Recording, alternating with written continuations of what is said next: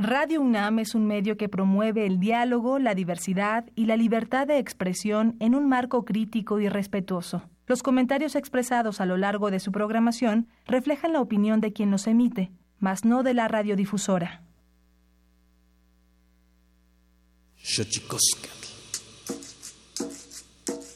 El collar de flores comienza a hilarse. Es momento de ir a lo profundo.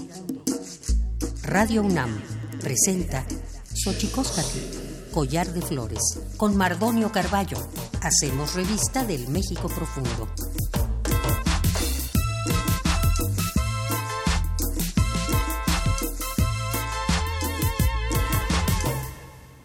Queritztoquen tatamen ichpocame siguapilme o quichpilme huan noche tentixcaquin panni huescateposlahtoli itocan radio unam panni xochicoscatlnama ni yolpaqui pampamiaki nahuampoyoan hualahcan techpachalocon ni tochan. ¿Cómo están señoras, señores, niños, niñas, jóvenes, jóvenes? Eh, estamos muy, muy felices de retomar los micrófonos aquí en Radio UNAM, la radio de la Universidad Nacional Autónoma de México. Y bueno, muy felices de que en la casa hoy estén varios, varios amigos, todos muy queridos, invitados. Vienen ahora para platicarnos de un proyecto que me encanta, que se llama La Migala, una lectura suicida. Alonso Arriola, Denise Gutiérrez, Juan Manuel Torreblanca y Sofía Mora están con nosotros. Vamos a hablar con ellos, pero antes de hablar con ellos, vamos a nuestras efemérides de derechos humanos para que veamos cómo lo hemos hecho bien, pero sobre todo, por qué lo hemos hecho tan mal. Xochicoscatl. Tonalámatl o la ignota efeméride.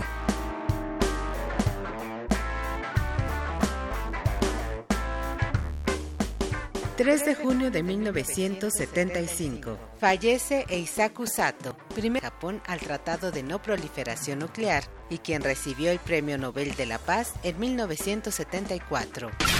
4 de junio de 1982... ...Día Internacional de los Niños Víctimas Inocentes de Agresión para reconocer y denunciar el dolor que sufre este grupo de la población a causa de maltratos físicos, mentales y emocionales. 5 de junio de 1972, Día Mundial del Medio Ambiente, para garantizar que todas las naciones y personas disfruten de un futuro más próspero y seguro. 6 de junio de 1990, se crea en México la Comisión Nacional de Derechos Humanos para proteger, observar, promover, estudiar y divulgar los derechos humanos. 7 de junio de 1951. En México se conmemora el Día de la Libertad de Expresión, que se remonta a los tiempos de Benito Juárez, quien legisló para que los mexicanos se expresaran libremente. 8 de junio de 1928. Surge la Conferencia Internacional del Trabajo, denominada el Parlamento del Trabajo, para establecer y adoptar las normas internacionales del trabajo. 9 de junio de 1980. En México se reforma el artículo tercero de la Constitución para facultar a las universidades y escuelas de educación superior a gobernarse respetando la libertad de cátedra.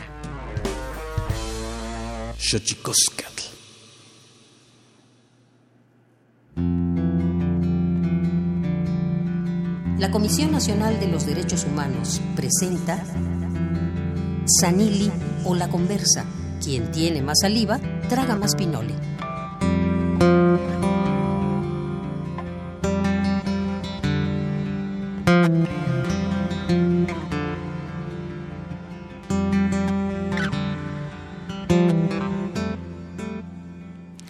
Alonso Arriola, que en este momento está raudo utilizando su celular, mandando mensajes para decir que está en Xochicosca, el collar de flores. ¿Cómo estás, amigo? Muy bien, Mardonio. Efectivamente, eso hacía. eh, Denise Gutiérrez, ¿cómo estás? Hola, buenos días. Todo bien, gracias. Juan Manuel Torreblanca. ¿Qué tal, querido Mardonio? Sofía Mora. Hola. Y juntos son La Migala, una lectura suicida. Platícanos, Alonso Arriola, ¿qué, ¿qué, es La Migala? Bueno, lo primero es que La Migala es una araña, una araña venenosa de, que normalmente se encuentra en Sudamérica, cuya picadura puede ser mortal para el ser humano. Y es un cuento de mi abuelo, de Juan José Arreola también, eh, en donde un, hombre, un friki, tanto cansado del amor no correspondido, decide liberar a este arácnido para eventualmente ser picado y mediante esa espera tener un nuevo motivo de vida angustiante. Pero también es el pretexto para un entramado tipo telaraña que se me ocurrió, puesto que lo que se propone en el fondo es una suerte de suicidio torcido, entonces sin necesariamente hacer una apología de este hecho, sí me pareció muy interesante verlo desde otra perspectiva. Y hay que decir que no tiene nada que ver con eventos recientes.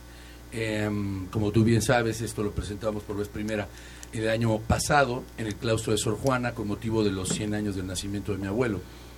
Y bueno, eh, se trata de un, de un laberinto a cuatro y más voces en donde, eh, teniendo como pretexto un programa de radio que se llama La Noche Suicida, cuyo locutor soy yo, eh, pues podemos escuchar el cuento en voz de Juan Manuel Torreblanca, pero también un montón de canciones a cargo de Sofía y de Denise, todas provenientes de suicidas, y entre todos también abordamos eh, muchos otros textos poéticos y también de periódicos hemerográficos, todos relacionados con alrededor de 22, 24 suicidas, la mayoría artistas mexicanos. Eh, esto es, es, un proyecto que me emociona mucho. Me muero de ganas de verlo, Juan Manuel Torreblanca, porque eh, para la gente que nos está escuchando, hicimos esta primera lectura suicida en el claustro de Sor Juana y yo hacía lo que hace Juan Manuel Torreblanca, pero lo hace mucho mejor. Toque el acordeón para empezar. Estoy nervioso, de hecho. Me encanta la posibilidad de verte. Es, es, como esto que pasa con, con los textos del, del, otro, ¿no? Los, los, los desdoblamientos. Es como muy bonito. Hemos trabajado varias cosas juntos. Aquí eso sería increíble decírselo a la gente que todos esto que está aquí es como, una, como un desayuno sin desayuno entre amigos. Hemos trabajado con Denise Gutiérrez hicimos la canción del maíz y al mismo tiempo o posteriormente ocurrió que hiciste la voz de la canción que identifica eh, Sueño en otro idioma, ¿no? Has, trabajado como con varios idiomas indígenas, también con la banda del SECAM, ¿no? Sí, pues es algo que me ha interesado desde, desde hace mucho tiempo. Eh, creo que también viene de, mis años en el coro de mi infancia, donde nos... Eh, hacían este cantar en muchos idiomas, inclusive idiomas que no hablábamos, ¿no? Entonces siempre he tenido una, un gusto por, los idiomas. Eh, he podido trabajar contigo eh, para la canción del maíz en náhuatl, eh, canciones con el SECAM, como dices, en zapoteco, en mije. entonces, pues siempre tratando de aprender más y aprender de también de, de lo que nos corresponde, ¿no? Tu incursión teatral, mi querido Juan Manuel Torreblanca, ¿cómo, ¿cómo, vas? Porque desde hace rato traes la, la, pulsión, digamos, escénica. Pues sí, es un, gusanito ahí muy persistente que lleva años y que en algún momento siento que me sedujo como si fuera una amante cuando yo estaba casado con la música y con, con el rock independiente y empecé a estudiar dramaturgia, pero el encuentro un poco fortuito y un poco que se lo debo totalmente a Iraida Noriega con Alonso para sus proyectos que, que no son exactamente dramas, es decir, como tú bien sabes, La Migala no es actuar como, como si fuera una obra de teatro, sino que es más bien una lectura en voz alta y es algo que mezcla otras disciplinas pues me mantiene de cualquier forma así con un pie en el escenario desde, desde muchos otros ángulos y eso me, gusta mucho y me enriquece también lo musical. Sofía Mora, ¿cómo, cómo, cómo eh, te sientes llevando, me parece, la, la, columna vertebral de La Migala, una lectura suicida, con la pues, música? Ha sido todo un reto porque generalmente el bajo es como el, un acompañante Mm, esencial pero silencioso, bueno, eh, esencial pero que no es protagónico necesariamente, ¿no? Y yo siempre había estado de ese lado del bajo, ¿no? Y eh, pues me he tenido que entregar a la vulnerabilidad y hacerme fuerte desde ahí gracias a este proyecto. Bueno, está increíble que salir no ileso de un proyecto creativo, ¿no? Alonso Riola, eh, tienen tienen programadas funciones ya algunas con agotadas, pero tienen más. muchachada, este 7 de junio, viernes, en el Foro del Tejedor de la Colonia Roma, ya no pueden ir. Ya no pueden ir porque ya se agotó pero abrimos una segunda función el 11 de julio, ahí mismo en el Foro del Tejedor de la Roma, que es, pues es una maravilla por lo íntimo, eh, um, por la cercanía con la gente, por la acústica. Es el espacio, es un espacio ideal para escuchar un proyecto como este. Pero en medio, el miércoles 12 de junio, prácticamente la semana entrante, estaremos en el Teatro Juárez de Guanajuato, también presentándonos. Para mí es uno de los teatros más hermosos del país, es un privilegio poder estar allí. Hay que decir que este espectáculo está diseñado justo para contraerse o expandirse tipo telaraña, porque mm, nosotros mismos somos nuestros iluminadores, ¿no? Tenemos un juego de luces, de lámparas, y mm, es muy especial poder verlo eh, también en espacios más grandes en donde la oscuridad le da un cobijo muy particular a lo que hacemos, ¿no? Básicamente, cada que hablamos, cantamos o hacemos algo, encendemos nuestras propias luces, entonces eh, es una situación muy, muy dinámica visualmente. Em, y ahora estamos viendo de cerrar otras fechas en, en el Bajío, en Aguascalientes, Guadalajara y en otros lados. Con Alonso Arriola, para la gente que nos escucha aquí en Xochicosca, el Collar de Flores, bueno, hemos tenido la oportunidad también de generar algunos proyectos y eso nos lleva también a tener pues, ciertas complicidades. Y una de las cosas que me sorprende de Alonso Arriola es esta suerte eh, de, hombre orquesta, de eh, que haces varias cosas a la vez. Escribes en la jornada, eres uno de los mejores bajistas de nuestro país. Eh, te arriesgas a proyectos que no necesariamente son teatro, pero que se parecen. ¿De qué se nutre eh, Alonso Arriola para hacer todo esto? Ah, de haber nacido el Día de Muertos y traer a la tía de los muchachos todos los días persiguiendo mis huesitos.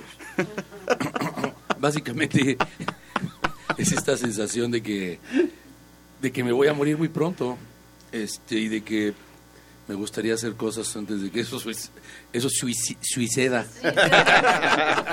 lapsus. ¿Qué tal con ese lapsus? Eh? Peligroso, así ya mis amigos ya preocupados. Bien. no, este, pues sí, la verdad es que mm, me, atrae mucho, como tú sabes, el mundo de la literatura, el, el, bajo eléctrico con el que tengo una relación obsesiva, em, esta idea de diseñar eh, situaciones escénicas, incluso que no tienen que ver directamente con mis propios proyectos, pero que de pronto me comisionan otros, eh, me parece como una de las mejores formas de existencia, ¿no? Es como poder generar un sueño y llevarlo a la realidad. E, esa transformación eh, de una idea al hecho concreto me parece muy atractiva, un privilegio y sobre todo pues muy necesaria para transformar em, nuestra realidad y sembrar eh, audiencias con mucha mayor sensibilidad, empatía y muchas menos posibilidades de dañar al otro, ¿no? En, el, espacio para las canciones de Nis Gutiérrez, eh, dar voz o dotar de otra interpretación a piezas clásicas como Black Hole Sun o, o, incluso lo, de Ian Curtis, o sea, ¿qué, ¿qué, significa dar este, esta voz? Pues el, la, el ejercicio de la interpretación, digamos, de, canciones, eh, es eh, una situación bastante eh, curiosa porque al final eh, tienes que retomar una historia de alguien más, ¿no? y a veces cuando no, cuando lo haces como por encimita, como que no entras a la historia por completo. el ejercicio que se hace aquí con la migala, eh, después de repasarlo y repasarlo, porque uno pensaría, bueno, es una lectura, ¿no? Eh, pues nada más lees, ¿no? Y creo que parte de lo que Alonso ha provocado en nosotros es la práctica, ¿no? El ensayo eh, y mucha disciplina para poder alcanzar en, los niveles, ¿no?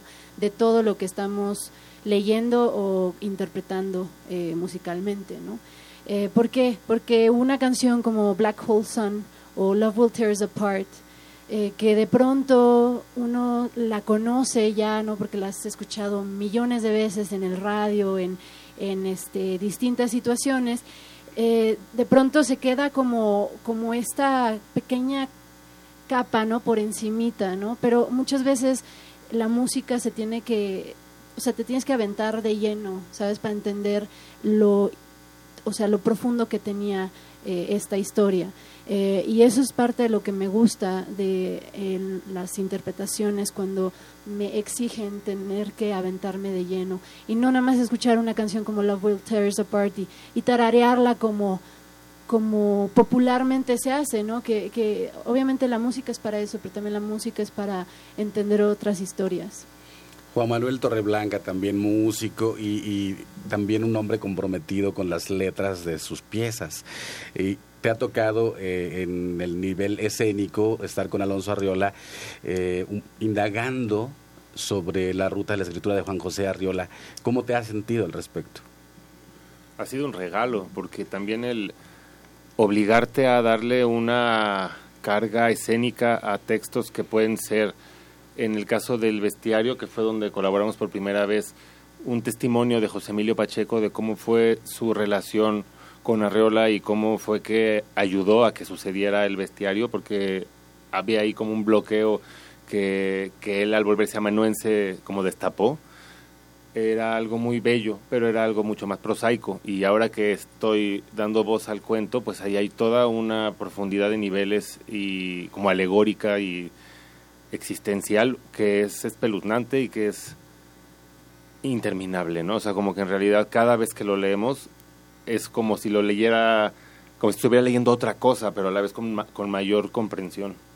Fíjate que, perdón por la interrupción, pero esa es una de las cosas más atractivas de la lectura en voz alta. Justo lo que acaba de decir Juan Manuel, ¿no? Porque mm, cuando tú te aprendes un papel para actuarlo, digamos, en una pieza de teatro regular, la idea es como ir afinando la puntería, ¿no? Y entonces cerrar como la periferia para que los márgenes de error sean menos. Pero cuando estás leyendo en voz alta, si bien has trazado una ruta, un temperamento, un carácter de ese personaje, eh, siempre es como, como si fuera por primera vez, de alguna manera. ¿No? Eh, solo, solo para que la gente entienda que la idea de las lecturas en voz alta, que ahora está retomándose en nuestro país, en realidad en otros, en otros lados tiene mucha relevancia. Hay concursos infantiles. Por cierto, mi sobrino acaba de ganar uno en Francia. Perdón por la presunción. Este, pero bueno, eh, es algo muy lindo que debemos de sembrar más incluso en casa, ¿no? Es decir, poner a la gente no solo a leer, esta idea de, es que hay que leer 20 minutos al día. sí, está chido, pero está más chido si lo leen en voz alta, mm, ¿no? entonces lo comparten y entonces nos acostumbramos también a escuchar más nuestra propia voz en una habitación. Y es una historia, se vuelve una historia compartida, ¿no? Claro, y además, de verdad, de verdad, hay gente que se ha ido olvidando de a qué suena su propia voz en una habitación, ¿no? Y eso luego termina afectando hasta la manera como restringimos nuestras propias opiniones. Uy, qué fuerte. Y hablando de eso, este, Sofía, que te toca tocar el bajo en esta pieza donde el maestro Alonso deja el bajo para conectarse con la voz y a ti te toca hacer las veces de, lo que hace Alonso en esta pieza. Sí, bueno, pues no habría manera de, de decir que es una sustitución, ¿no? Pues más bien es como, mm, creo que también la idea de pues hasta de la fragilidad de la interpretación que necesitaban las canciones, creo. ¿No? Lo, fuimos encontrando así. Definitivamente yo no estoy ni cerca de tener el virtuosismo que él tiene, ni pues ni las ideas musicales para hacer los arreglos que él hizo, pero eso nos llevó como a una simpleza que acompañada de la voz de Denise se vuelve pues sí poderosa desde la sencillez, creo. Bueno, estamos hablando con, ¿cómo decirlo? El elenco, los lectores, porque justo eh, esto que te decía Alonso, que siempre haces proyectos que pueden parecer teatro, pero que no son teatro, porque justo tienen esta toda la planeación del teatro y sin embargo es una lectura eh, en voz alta que tiene, me parece, dotes muy, muy, muy interesantes para ello. Estamos aquí en Radio UNAM, Xochicosca, el collar de flores. Llámenos 55 23 54 12, 55 36 43 39, 55 36 89 89 o bien también estamos en las redes sociales, arroba guion bajo collar de flores, arroba Radio UNAM también y Radio UNAM en Facebook. Estamos, entonces 5 de junio agotado, 7 de junio. 7 de junio agotado. 11 de junio. Listo para recibirlo. Y el 12 de junio también en el Teatro Juárez de Guanajuato. Y estamos aquí. Vamos con. Vamos ahora, muchachos. Creo que tienen que estar prevenidos porque creo que vamos con la pieza suya. Estamos en lo correcto, eso me están diciendo en producción. Entonces, pues cuando estén listos, muchachos, arránquense. La Migala, una lectura suicida, una probadita aquí en Xochicoscat Radio UNAM.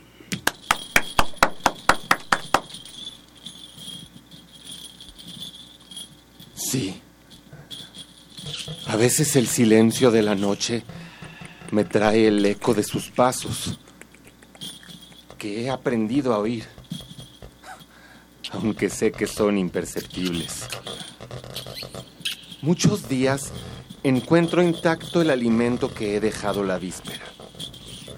Cuando desaparece, no sé si lo ha devorado la migala o algún otro inocente huésped de la casa. He llegado a pensar también que, que, acaso estoy siendo víctima de una superchería y que me hallo a merced de una falsa migala. Tal vez el saltimbanqui me ha engañado, haciéndome pagar un alto precio por un inofensivo y repugnante escarabajo.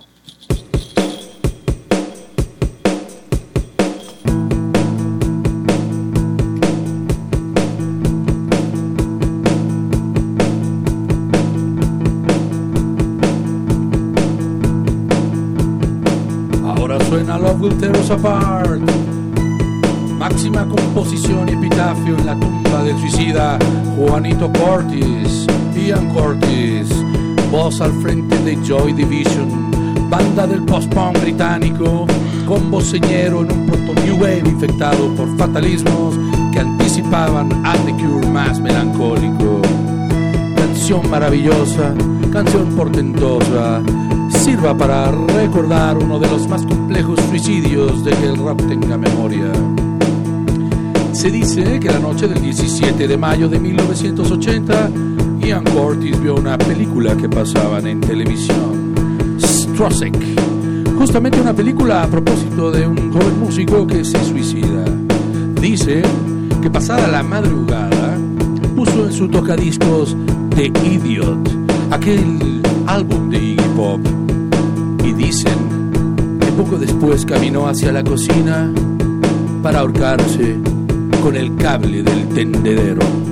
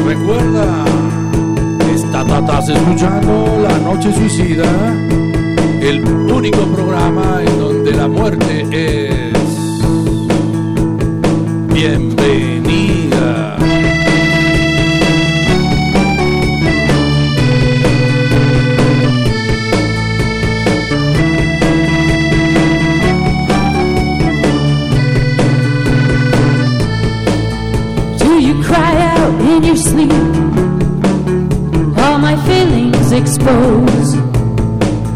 Get a taste in my mouth as desperation takes hold. Is it something so good?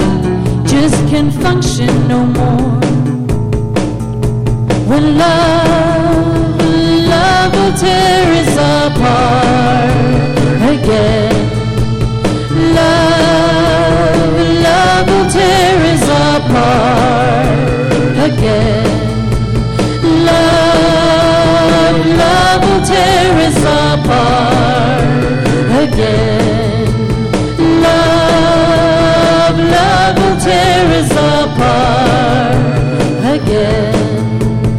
Love, love, love, love, love. Sí. Tal vez el saltimbanqui me ha engañado, haciéndome pagar un alto precio por un inofensivo y repugnante escarabajo. Pero en realidad, esto no tiene importancia, porque yo he consagrado a la migala con la certeza de mi muerte aplazada. En las horas más agudas del insomnio, cuando me pierdo en conjeturas y nada me tranquiliza, suele visitarme la migala. Se pasea embrolladamente por mi cuarto y, y trata de subir con torpeza a las paredes. Se detiene, levanta su cabeza y mueve los palpos. Parece husmear, agitada, un invisible compañero. Fake it through the day with some help from Johnny Walker Red. Send the 2 de julio de 1927. down the drain Manuel. to put Manuel, perdón. thoughts in my Quisiera mi existencia quitarle todo el veneno que para usted. Quisieras darte de ti nada aparta que le diera. Quisiera ser quietud, ser reposo, ambición o ser la amiga perfecta y olvidar de que soy mujer. Cuando te siento como instrumento, por leve que sea de molestia, sufro, pero acepto el dolor. Todavía creo que me purifica. Estas son las palabras que la poeta y aristócrata mexicana Antonieta Rivas Mercado dedicara al pintor Manuel Rodríguez Lozano en una de sus muchas cartas sin respuesta, tiempo antes de suicidarse con la pistola que perteneciera a los José. ¿En dónde? En el corazón de París, en la catedral de Notre Dame, la bella iglesia engarbolada, la flamenca triste la testigo de siglos de este suicidio amoroso que dio la vuelta al mundo con carácter plástico, desigualdad de género que impera hasta días. De fondo escuchamos al gran Elliot Smith con Inicio. Él también atentó a su derecho, pero con un cuchillo. Y claro, como el caso de Jeff Buckley, aunque hay teorías que lo eximen del hecho, ya nunca sabremos la verdad. Nada quieres de él para ti más de lo que te ha dado. Si su vida es otra en la que tú no estés, nada importa. No debes sufrir más y menos por mí. ¿Comprendes? Si estas líneas lo interrumpen, no son culpables. Van humildes a dolerse de lo que ya fue. Si pudiera ser la que soy. Sin ser la que fuiste.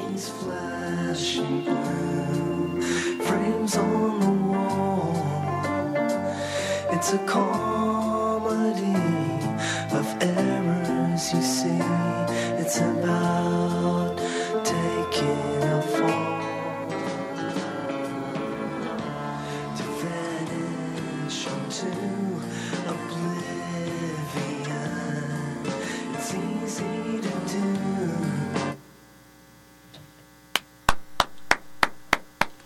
Bueno, se hizo lo que se pudo, muchachos, con todo y estos, Estropicios. estos sí, estas cuestiones técnicas del asunto en vivo, ¿verdad?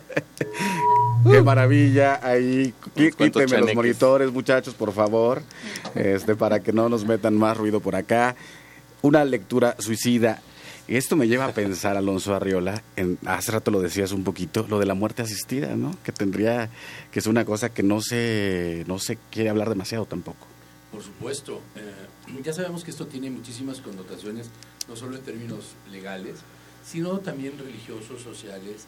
Eh, eh, eh, yo creo que independientemente de todas esas diferencias, en lo que podríamos ponernos de acuerdo fácilmente es en que nadie merece sufrir innecesariamente, ¿no?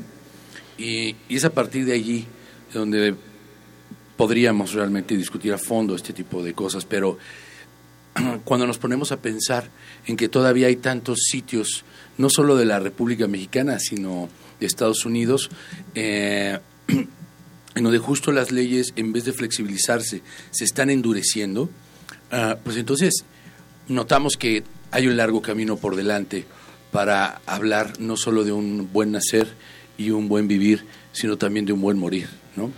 Ese es, eh, es un planteamiento i- importante. Ah, hay una también una playa de, de poetas que eh, hiciste, digamos, en la dramaturgia, que hilaste en la dramaturgia, eh, Jorge Cuesta, Torres Bodet, eh, Está aquí también... Antonita Rivas Mercado, eh, Teresa Vera, ¿no?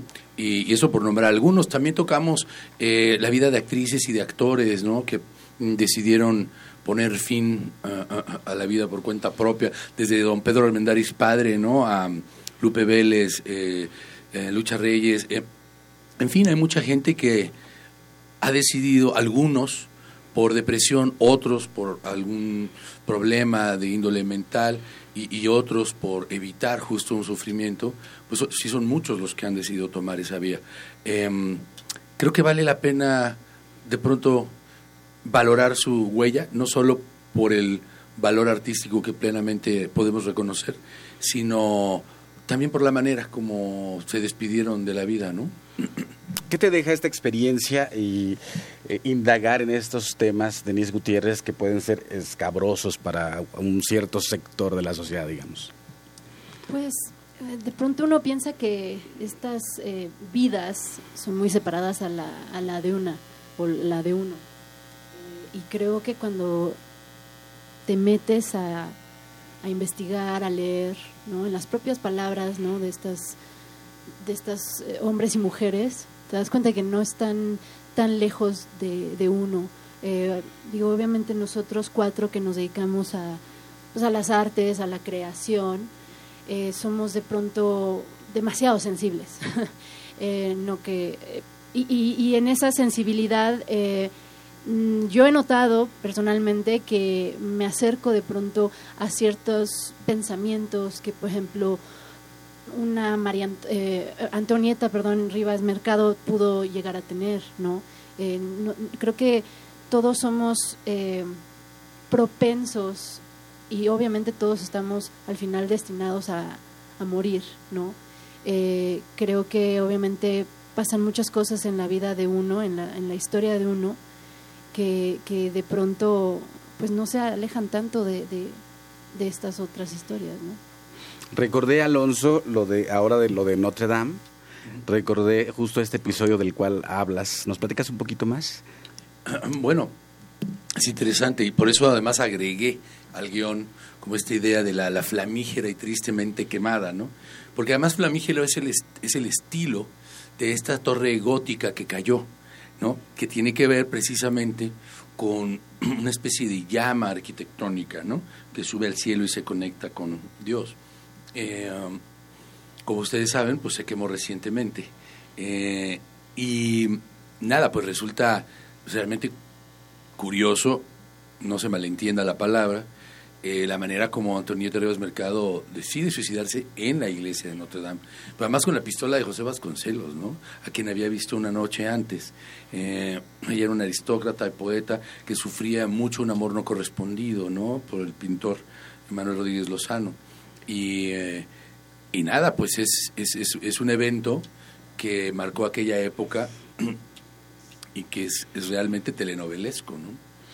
Las cartas también. Tien- Tienes cartas, tienes... A ver, eh, ¿de Sí, qué se compone, digamos, la migala? Sí, eso es interesante, ¿eh? porque el cuerpo es muy variado.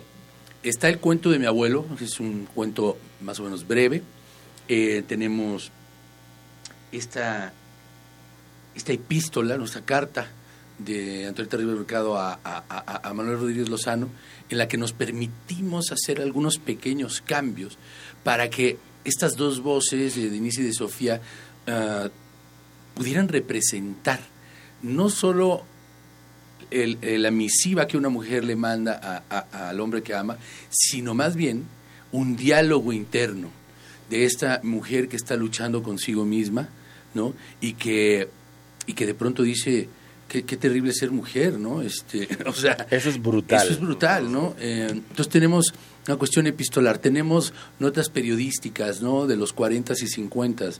Eh, tenemos poemas de Torres Bodet, de Jorge Cuesta, de Teresa Vera, tenemos canciones, no solo en inglés, en donde están algunos que pueden ser más o menos obvios, pero que eh, elegí también por la pertinencia lírica, como eh, tú decías, Soundgarden con Black Hole Sun, eh, Kurt Cobain. Kurt Cobain Kurt con Cobain. Nirvana, pero también de pronto tenemos Negra Consentida, ¿no? O tenemos eh, incluso una última inclusión, qué bonito iba a sonar eso, incluso una última inclusión. eh, de José Alfredo Jiménez con la araña que se la chuta aquí el profesor Torreblanca con un piano de juguete. Eh, hay por allí eh, por un amor también ranchera De, Lu- eh, de Lucha Reyes. Sí, un y también luego la otra Lucha Reyes, en un momento a capela que es absolutamente conmovedor a cargo de la profesora Denise, ¿no? que los hará llorar. Eh, hay, hay, hay mucho, sí, muchos géneros, eh, digamos, literarios involucrados, textuales, y, y eso le da una vida muy particular a la obra. Pues vamos, estamos aquí en Xochicosca, el collar de flores, hablando con el elenco. Siempre que lo digo, lo quiero entrecomillar. El dramatis personae. de la Vigala, una lectura suicida. Pero vamos a nuestra sección que nos habla de los idiomas y los secretos de las palabras. Tlactolcuepa. El Instituto Nacional de Lenguas Indígenas presenta Tlactolcuepa o la palabra de la semana.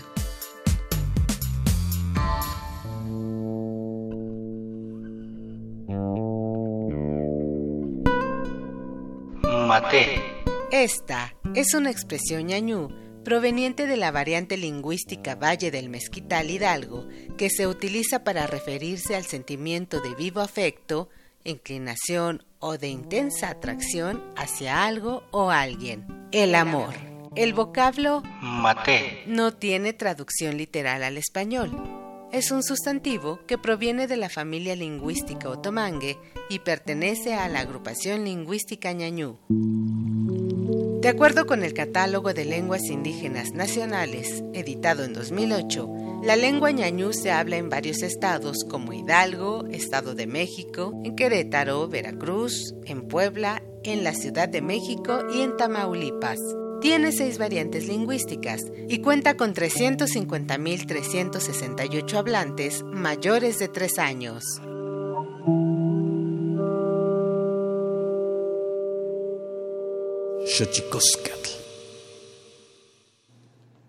Pluriversos PUIC, un mundo culturalmente diverso.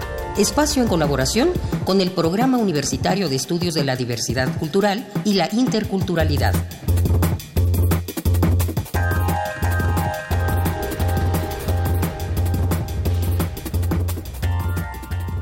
¿Cómo no dependemos de la tecnología? Cuando la tecnología nos hace dependientes, ¿no? ¿Cómo hacer el uso apropiado culturalmente de esa tecnología? Que estas tecnologías nos hablen en nuestra lengua. Hay muy pocos esfuerzos.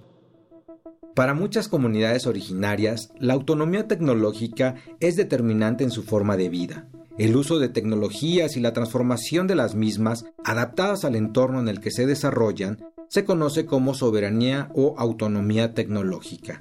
Sobre este tema nos habla Kiado Cruz, de la Asociación Civil Servicios Universitarios y Redes de Conocimiento en Oaxaca, Surco. Si puedes liberar la tecnología con código abierto, puedes transferirlo para que pueda hablar tu lengua o puedes generar repositorios de investigación en zapoteco, en mije, en náhuatl, en la que sea, ¿no? No estamos dependiendo de la tecnología, sino le estamos usufructuando. ¿no? Yo creo que ahí hay un tema que tenemos que discutir. En las comunidades lo vemos pocas veces. Todo lo que se llama programación, cómputo, informática, ¿no? Todavía no hay, despierta intereses en los jóvenes, hombres y mujeres en los pueblos, ¿no? Como decía un amigo, ¿no? Cuando creamos una organización de café en los ochentas, en ese tiempo era muy útil, ¿no? Crear una infraestructura en ese sentido. Ahora que necesitamos es una aplicación donde los alemanes puedan comprarnos el café en vez de crear toda una infraestructura burocrática y administrativa que cuesta más que realizar este mecanismo. El término autonomía tecnológica se asemeja al de la soberanía alimentaria, introducido por la vía campesina en el año 1996, que se plantea principalmente la interrogante ¿quién produce y quién mantiene las tecnologías que necesitamos? Es importante porque creo que hay una injusticia histórica. En mi pueblo, eh, una familia paga 800 pesos o 1500 pesos para tener 6 megas de internet. Y eso se distribuye en fichas para que alguien más se conecte a esa red. O sea, para que te ponga una internet en tu casa tienes que pagar 3 mil pesos vía los proveedores de internet, ¿no? Pero sigue siendo injusto. Aquí en la ciudad, con fibra óptica, pagan 400 pesos no sé cuántos megas, ¿no? ¿Por qué los que menos tienen, si podemos decirlo, o más pobres, pagan más usufructuar el Internet, que cuando al final de cuentas es una cosa que está ahí, ¿no? Yo creo que por eso sale todas estas ideas de tomar por asalto el espacio, ¿no? Decir, para que no me cobren 800 pesos de Internet, pues mejor pongo mi Internet. Hay una injusticia histórica a los pueblos y a las comunidades que estamos fuera de los, de los centros urbanos. La apropiación y el uso de las tecnologías por parte de las comunidades indígenas en México ha dado sus frutos, pues en la actualidad la comunidad de Talía de Castro, Oaxaca, administra su propia red de telecomunicaciones, o el caso de Abasolo, Chiapas, en donde se instaló una intranet comunitaria. De igual manera, se han creado diplomados para formar técnicos expertos en telecomunicaciones y radiodifusión, originarios de comunidades indígenas. En otro esfuerzo similar, el Centro Universitario del Pueblo Zapoteco, considerado un modelo único educativo en el país, también desarrolla sistemas autónomos de formación de cuadros indígenas.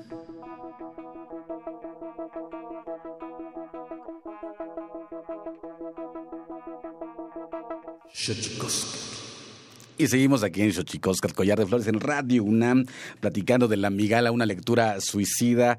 Y pienso, Denise Gutiérrez, que, híjole, no, no, no, no me gustaría que te fueras si no nos cantas algo a capela. Por eso te lo pregunté antes. No es tan cruel para hacer, Para hacer ¿Pero qué? lunes. ¿Hacer qué? Ca- can- Canta la que quieras. Pues bueno, así que te tengo aquí enfrente, como te voy a decir que no? Eh, no, hay una, hay una de las canciones que, que se interpretan en La Migala, que es este. Curiosamente, eh, fue como un, mal, eh, un malentendido que tuvimos al principio. eh, todavía se estaba creando esto el año pasado. Y Alonso incorporó una pieza de Lucha Reyes que se llama Mi Última Canción.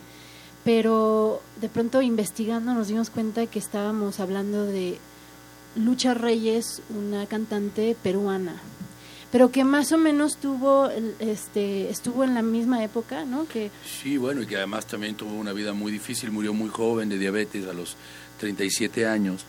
Y yo había incorporado la pieza porque entre tanto estar escuchando eh, música para el espectáculo se me cruzaron los cables y pensé que era la mexicana y de pronto el- la, la letra, como escucharán, pues venía increíblemente al caso. Claro. Y después, un poco el tema fue, bueno, ¿qué importa? O sea, también los errores se pueden incorporar a los guiones, ¿no?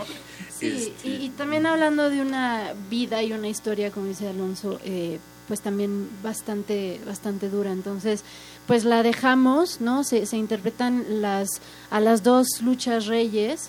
Eh, eh, la, la, otra es este Por un amor, ¿no? que también es bellísima. Y bueno, pues Alonso me, me echó a andar esta pieza a capela, que pues les canto un pedacito, bueno, les canto todo porque es muy breve, pero de Lucha Reyes. Esta será tal vez mi última canción. Siento desfallecer en mí la inspiración. Cuando mi voz, ya cansada por el tiempo, le llegue su momento de decir adiós cantando esta canción. Cuando mi voz, ya cansada por el tiempo, le llegue su momento de decir adiós cantando esta canción. En cada nota triste de esta mi canción habrá un recuerdo por todos los aplausos que en algún momento me hicieron feliz. No habrá resentimientos aquí en mi pobre alma. Ninguna mueca triste, solo habrá sonrisas en mi corazón. Perdonen si esta vez una lágrima se escapa. Será por la emoción de poderles cantar mi última canción. Perdonen si esta vez una lágrima se escapa.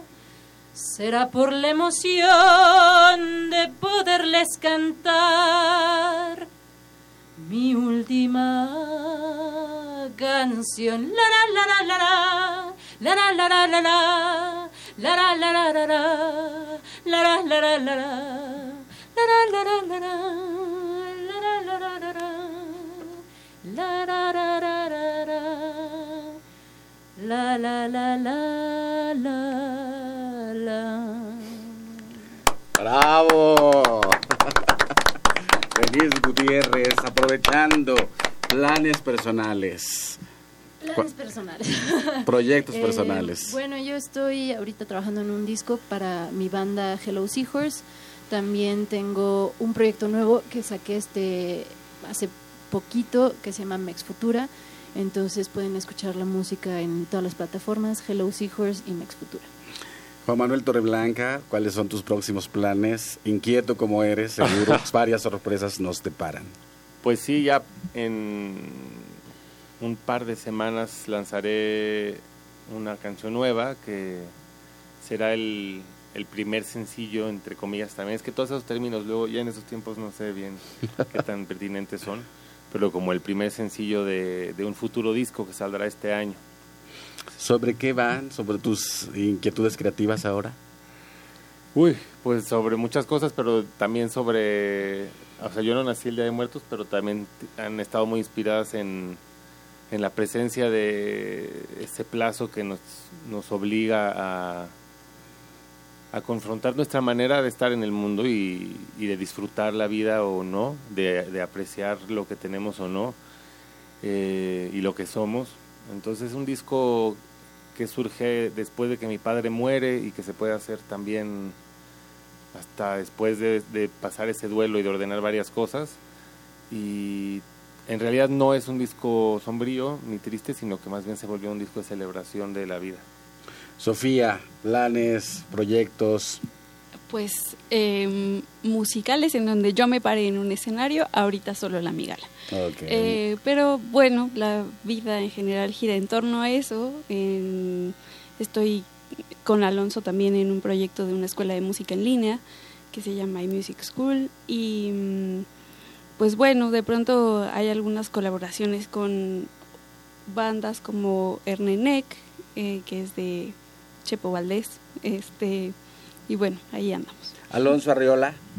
Ah, pues como dice Sofía, estoy tengo la dirección pedagógica para Iberoamérica de este proyecto que se llama eMusic School. Se, se encuentra como emusic-medio school.com diagonal ES. Es una escuela que lleva 12 años trabajando en Francia y en Europa con más de 35 mil alumnos. Nosotros estamos abriendo la filial en Iberoamérica porque pues creemos que realmente aprendiendo música la vida se vuelve mejor. Mm, Hay esta idea de democratizar el aprendizaje de algún instrumento. Eh, eso es algo por lo que he pugnado desde hace mucho tiempo en mi laboratorio de bajistas locos que tengo allí en Coyoacán, con el cual también sigo. Eh, continúo pues con mi columna en la jornada de los domingos y hay varias cosas por venir. Me han invitado los Leones de la Sierra Jichú a participar en su espectáculo en el próximo Festival Cervantino, en donde además estaré haciendo alguna otra locurilla. Eh, también voy a sacar, sí o sí, un libro disco este año. Cumplo 45 años y decidí sacar un, un disco de 45 revoluciones. con Qué poemas, maravilla. aforismos y, y obviamente música. Este, y bueno, con varias invitaciones curiosas eh, que me tienen bastante feliz. Así que que sigue el movimiento. Bueno, el movimiento que los trajo hasta hoy nos hace muy felices a todos los que escuchamos y a todos los que vamos a ir a verlos. 7 de junio ya a localizas agotadas. 11 de julio en el Foro del Tejedor, em, ahí en la Roma, que está súper bien para ver este show. El 12 de junio, miércoles, en el Juárez de Guanajuato. Y pues este pídanlo a su ciudad, muchachos, muchachos. Presionen a su promotor de confianza para que apueste por cuestiones como estas y, dejemos todos la, la zona de seguridad, que la diversión también se encuentra en los abismos y en, en las el grietas. riesgo. Vamos pues con nuestra sección dedicada a los libros del Instituto Nacional de Antropología e Historia. Xochicóscatl. Más libros al rostro, o lo que es lo mismo, más Amoch, menos Face. Espacio en colaboración con el Instituto Nacional de Antropología e Historia.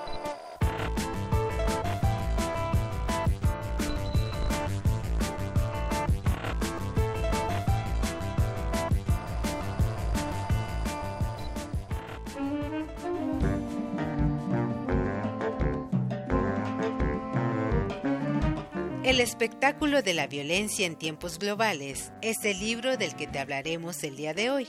Está conformado por 14 trabajos realizados por antropólogos en los que se observan, visibilizan y analizan diferentes propuestas relacionadas con el arte, la comunicación y las actividades lúdicas cargadas de violencia. Este trabajo invita a observar con una perspectiva crítica dichas manifestaciones que conforman nuestro entorno cotidiano, las consideradas artísticas, el cine, las canciones, las caricaturas, las series de televisión, la información plasmada en los periódicos o transmitida en diferentes páginas de Internet, los videojuegos o el manejo de la información institucional. Y al provocar esta mirada, cada uno habrá de decidir el grado de aceptación de los actos violentos que sin conciencia de ello hemos permitido en nuestra sociedad. En este sentido, el contenido de esta obra servirá para la reflexión y el posible cambio de expresiones que en nuestro entorno producen, promueven, difunden y normalizan la violencia. Te invitamos a leer el espectáculo de la violencia en tiempos globales de Marta Rebeca Herrera Bautista y Amaceli Lara Méndez. Encuéntralo en librerías Educal y tiendas y librerías del Instituto Nacional de Antropología e Historia.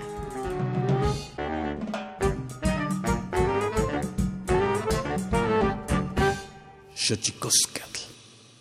Ya en la parte final de Xochicosca, el collar de flores, aquí con el elenco, entrecomillado, el elenco de la Vigala, una lectura suicida. Alonso Arreola, muchas gracias por acompañarnos. A ti por invitarnos. De verdad que fue un absoluto placer estar con ustedes esta mañana de lunes. Además te vi en Guadalajara hace dos días. Efectivamente, mi voz ya pintaba para esta destrucción en la que a la que finalmente llegué con éxito, como puedes observar.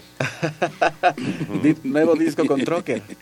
Sí, de hecho, Trocker es una gran banda de jazz rock de Guadalajara, la que produje y con la que compuse su último disco.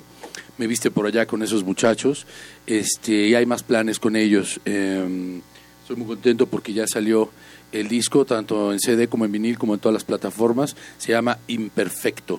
Y bueno, escúchenlo, está maravilloso. Increíble. Denise Gutiérrez, gracias por acompañarnos y a cantarnos a capela. No, gracias a ti, querido Mardonio. Aquí nos, nos vemos pronto. Mm, maravilloso. Encantado de tenerte después en, en tus otras facetas y tus otros proyectos también. Claro, por eso lo por eso lo enjareté. No. No, gracias por el espacio y muy lindo pasar el lunes eh, tempranito con ustedes. Sí, a girar la ardilla desde temprano. Mi querido Juan Manuel Torreblanca. Pues Gracias. muchos abrazos, gracias. Sí, siempre es un placer verte y escucharte y estar aquí. Qué maravilla. Te digo, eso es, eso es como el Dream Team. Ah. Sofía. Muchas gracias, Mardonio. No, gracias Así por sí dan ganas de empezar la semana. es bonito empezar el lunes bajo esta lógica de que vas y tienes que estar pensando todo el tiempo, todo el tiempo, todo el tiempo. Es una maravilla tenerlos aquí.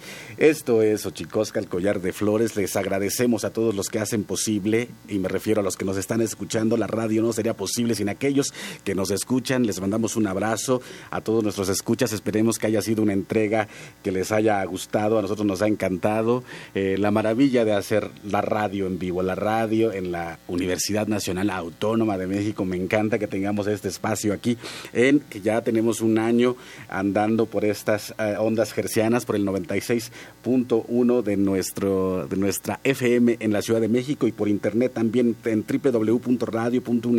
www.radio.unam.mx, un espacio de ustedes, para ustedes lo hacemos con mucho cariño. Agradecemos pues a Alejandra Gómez, a Héctor Castañeda, a Aldo Herrera, a Leslie Ortiz, a Indy Terán y a Ma- Emanuel Silva y a todos aquellos que hacen posible Xochicosca, el collar de flores. No me queda más que despedirnos. Tlaxcamatimiac, Timomelaguan Panchicuellitonate, Xiscahuamacue que eso, es no- que eso no es otra cosa sino una invitación a que la palabra florezca. Pues, ¡vámonos! Esto fue Xochicóscatl, Collar de Flores, con Mardonio Carballo. Hacemos revista del México Profundo. Una producción de Radio UNAM. Experiencia sonora.